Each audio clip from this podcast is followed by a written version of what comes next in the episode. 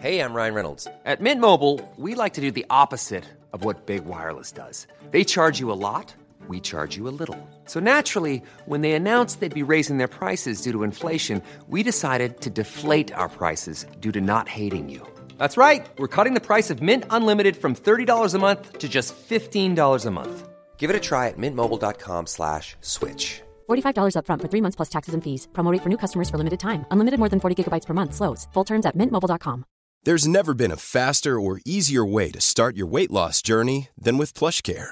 PlushCare accepts most insurance plans and gives you online access to board-certified physicians who can prescribe FDA-approved weight loss medications like Wigovi and Zepbound for those who qualify. Take charge of your health and speak with a board-certified physician about a weight loss plan that's right for you. Get started today at plushcare.com slash weight loss. That's plushcare.com slash weight loss. plushcare.com slash weight loss.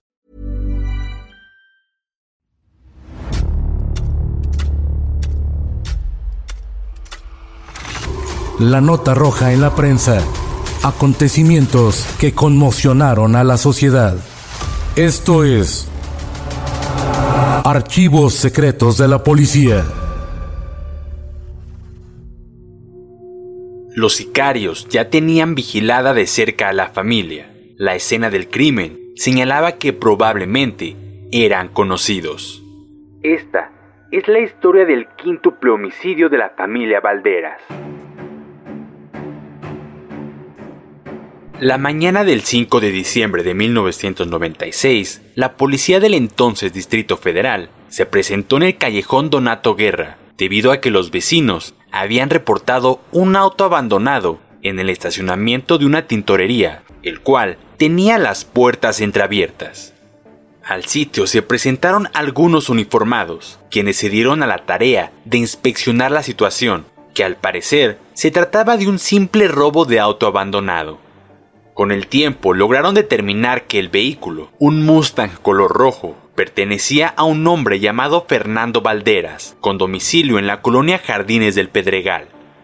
Luego de cerciorarse que no contaba con reporte de robo, hicieron la diligencia a la casa del señor Valderas para notificarle que debía mover su vehículo. Algunas patrullas se apostaron al frente de la residencia de la familia Valderas y al principio solo un elemento se encargó de acercarse a llamar a la puerta. Sin embargo, cuando notó que algo no parecía normal, llamó a sus compañeros, quienes se acercaron a observar con detenimiento a través de un resquicio que había. Llamaron ya no solo con golpes secos en la puerta, sino con la voz firme y fuerte volvieron a tocar con mayor fuerza la puerta e insistieron por el interfón. No había rastro de vida. Entonces, tomaron la determinación de ingresar al domicilio, toda vez que los elementos sospechosos acumularon desde el auto abandonado, lejos de donde vivía el dueño. La puerta principal de la mansión estaba entreabierta, nadie contestaba los llamados y había un silencio sepulcral. Al ingresar a la casa, lo primero que percibieron los agentes fue un fuerte olor a muerte, la sangre derramada y los rastros de una batalla o de una masacre. Casi se podían escuchar lamentos y gritos de terror, como si estos hubieran esperado a que alguien llegara para manifestarse. Era un eco mortal. Poco a poco, se fue descubriendo una escena sangrienta, como extraída de una noche de pesadilla.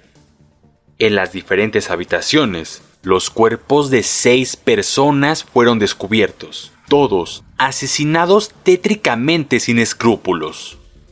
Los primeros en ser encontrados fueron los cuerpos del matrimonio Fernando Valdera Sánchez y Yolanda Figueroa, dos personajes cuya historia es aún más turbulenta y sórdida de lo que ya el asesinato planteaba. Luego los cuerpos de Patricia Alín, Paul Farid y Fernando Carlos, de 18, 13 y 8 años. Fueron hallados cada uno en su habitación, completamente bañados en sangre. Y como si al final de la infame hazaña los perpetradores hubieran sentido remordimiento, intentaron cubrirlos con algunos cobertores, pero todo resultó añadir más misterio al caso. Eran dos grandes interrogantes. ¿Por qué? ¿Y quién pudo hacer eso? pero la incertidumbre creció cuando a uno de los seis cuerpos le detectaron signos vitales. Se trataba del chofer de la familia, que tenía la cabeza completamente ensangrentada y parecía deshecha como si lo hubieran molido a palos, pero aún semiconsciente. Antes de perder el conocimiento, indicó el nombre de un familiar de los Valderas, que supuestamente podría haber sido el responsable, ya que tenía viejas rencillas con Fernando Valderas Sánchez. Una cuestión trascendió a primera vista para los investigadores, y fue que todos los cuerpos presentaban en la cabeza una herida que parecía ser la de un disparo del tipo tiro de gracia, a manera de ejecución. Cuando los vecinos se enteraron y rindieron sus primeras declaraciones, aseguraron que había sido el martes 4 de diciembre, cuando escucharon ruidos extraños provenientes de la casa de la familia Valderas Figueroa, pero que no le dieron mucha importancia, ya que el ruido cesó pronto y ellos olvidaron el asunto casi de inmediato.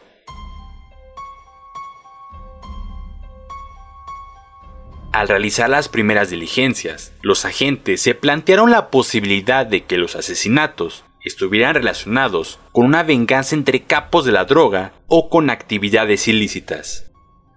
Ya que Fernando Valderas, que había sido coordinador de asesores de la Policía Judicial del Distrito Federal, contaba con antecedentes penales por robo, extorsión, privación de la libertad, entre otros cargos.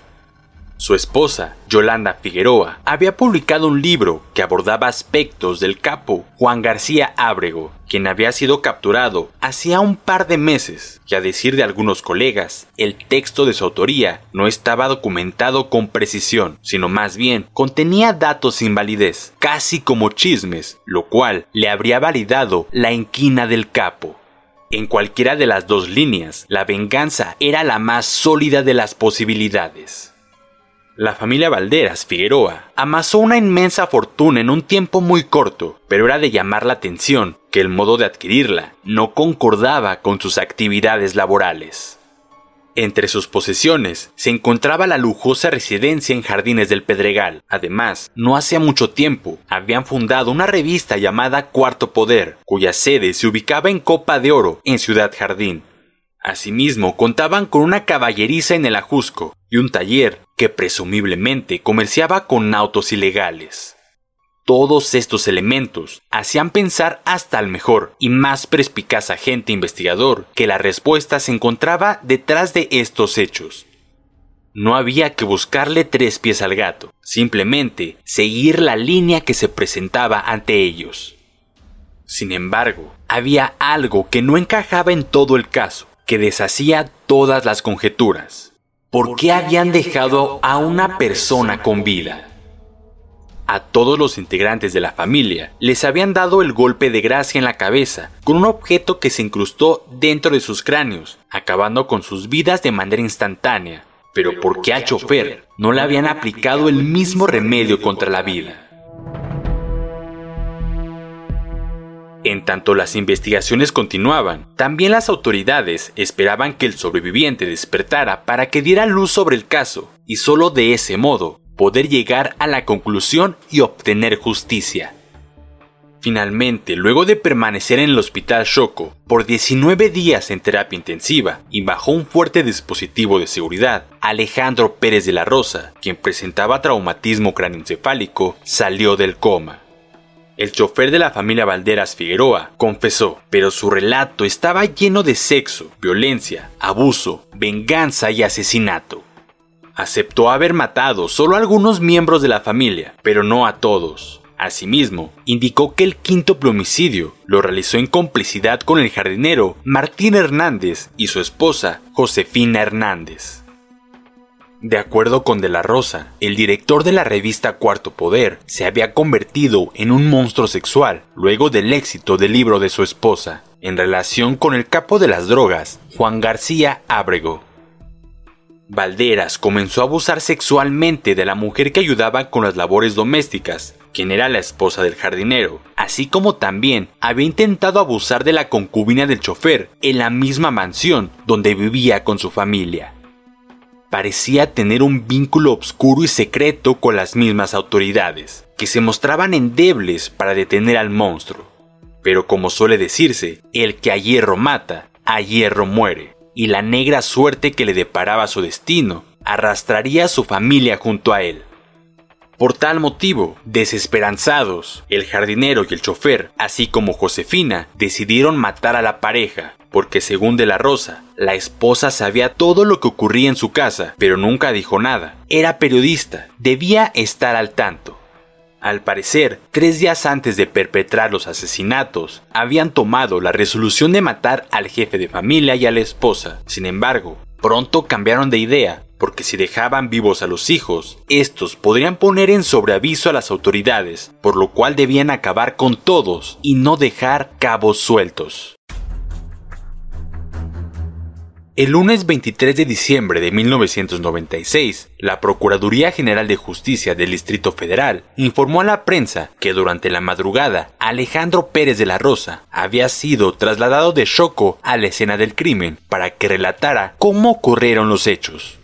Se estableció finalmente que Fernando Valderas intentó abusar sexualmente de la concubina de Alejandro Pérez de la Rosa y que previamente había logrado violar a Josefina, esposa del jardinero.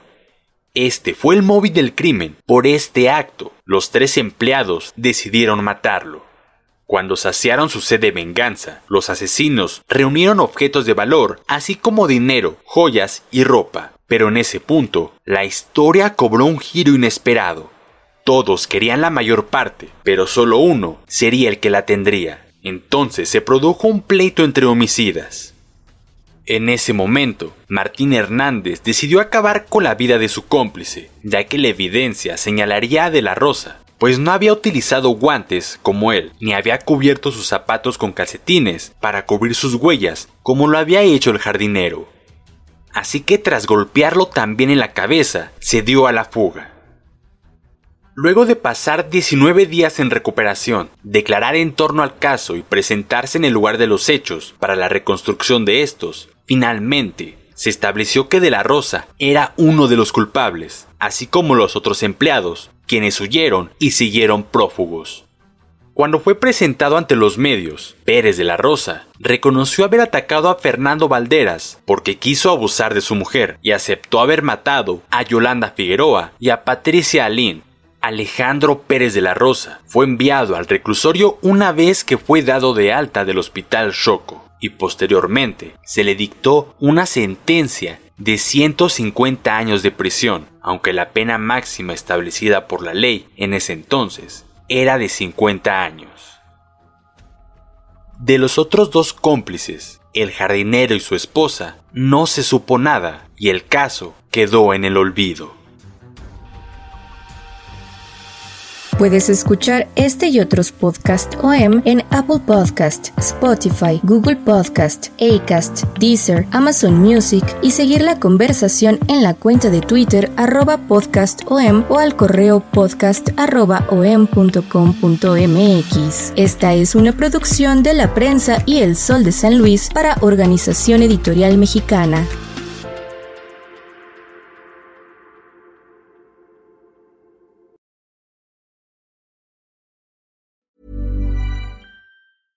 Hi, this is Paige from Giggly Squad, and I want to talk to you about Splash Refresher and my water intake. Okay, so you guys obviously know that I'm a hydrated girly, but sometimes when you drink that much water, it starts to just taste bland, and you're just like, I need something to spice it up. That's why I love Splash Refresher. It has zero sugar, zero calories, and it's a splash of sweetness. And they come in five different flavors. They're so good. Wild berry, acai grape, pineapple mango, lemon, and mandarin orange. My favorite is the wild berry because I just I just love a berry. So if you're like me and you're drinking water all day, then try Splash Refresher. It's going to absolutely change your water game and it's good for you. ACAST powers the world's best podcasts. Here's a show that we recommend. The Real Housewives is a guilty pleasure for most, but if you're looking to not feel guilty about that pleasure, tune in to Everything Iconic with me, Danny Pellegrino, where I break down all the messy moments and behind the scenes antics of Bravo's popular franchise. And on Everything Iconic, I also interview celebrity guests like Kelly Ripa, Kiki Palmer, Drew Barrymore, Cameron Diaz, and more about their guilty pleasures, their past work, and so much more. So if you're pop culture obsessed and find yourself watching way too much reality TV like me, tune in to Everything Iconic with Danny Pellegrino wherever you listen to podcasts. ACAST helps creators launch, grow, and monetize their podcasts everywhere. ACAST.com.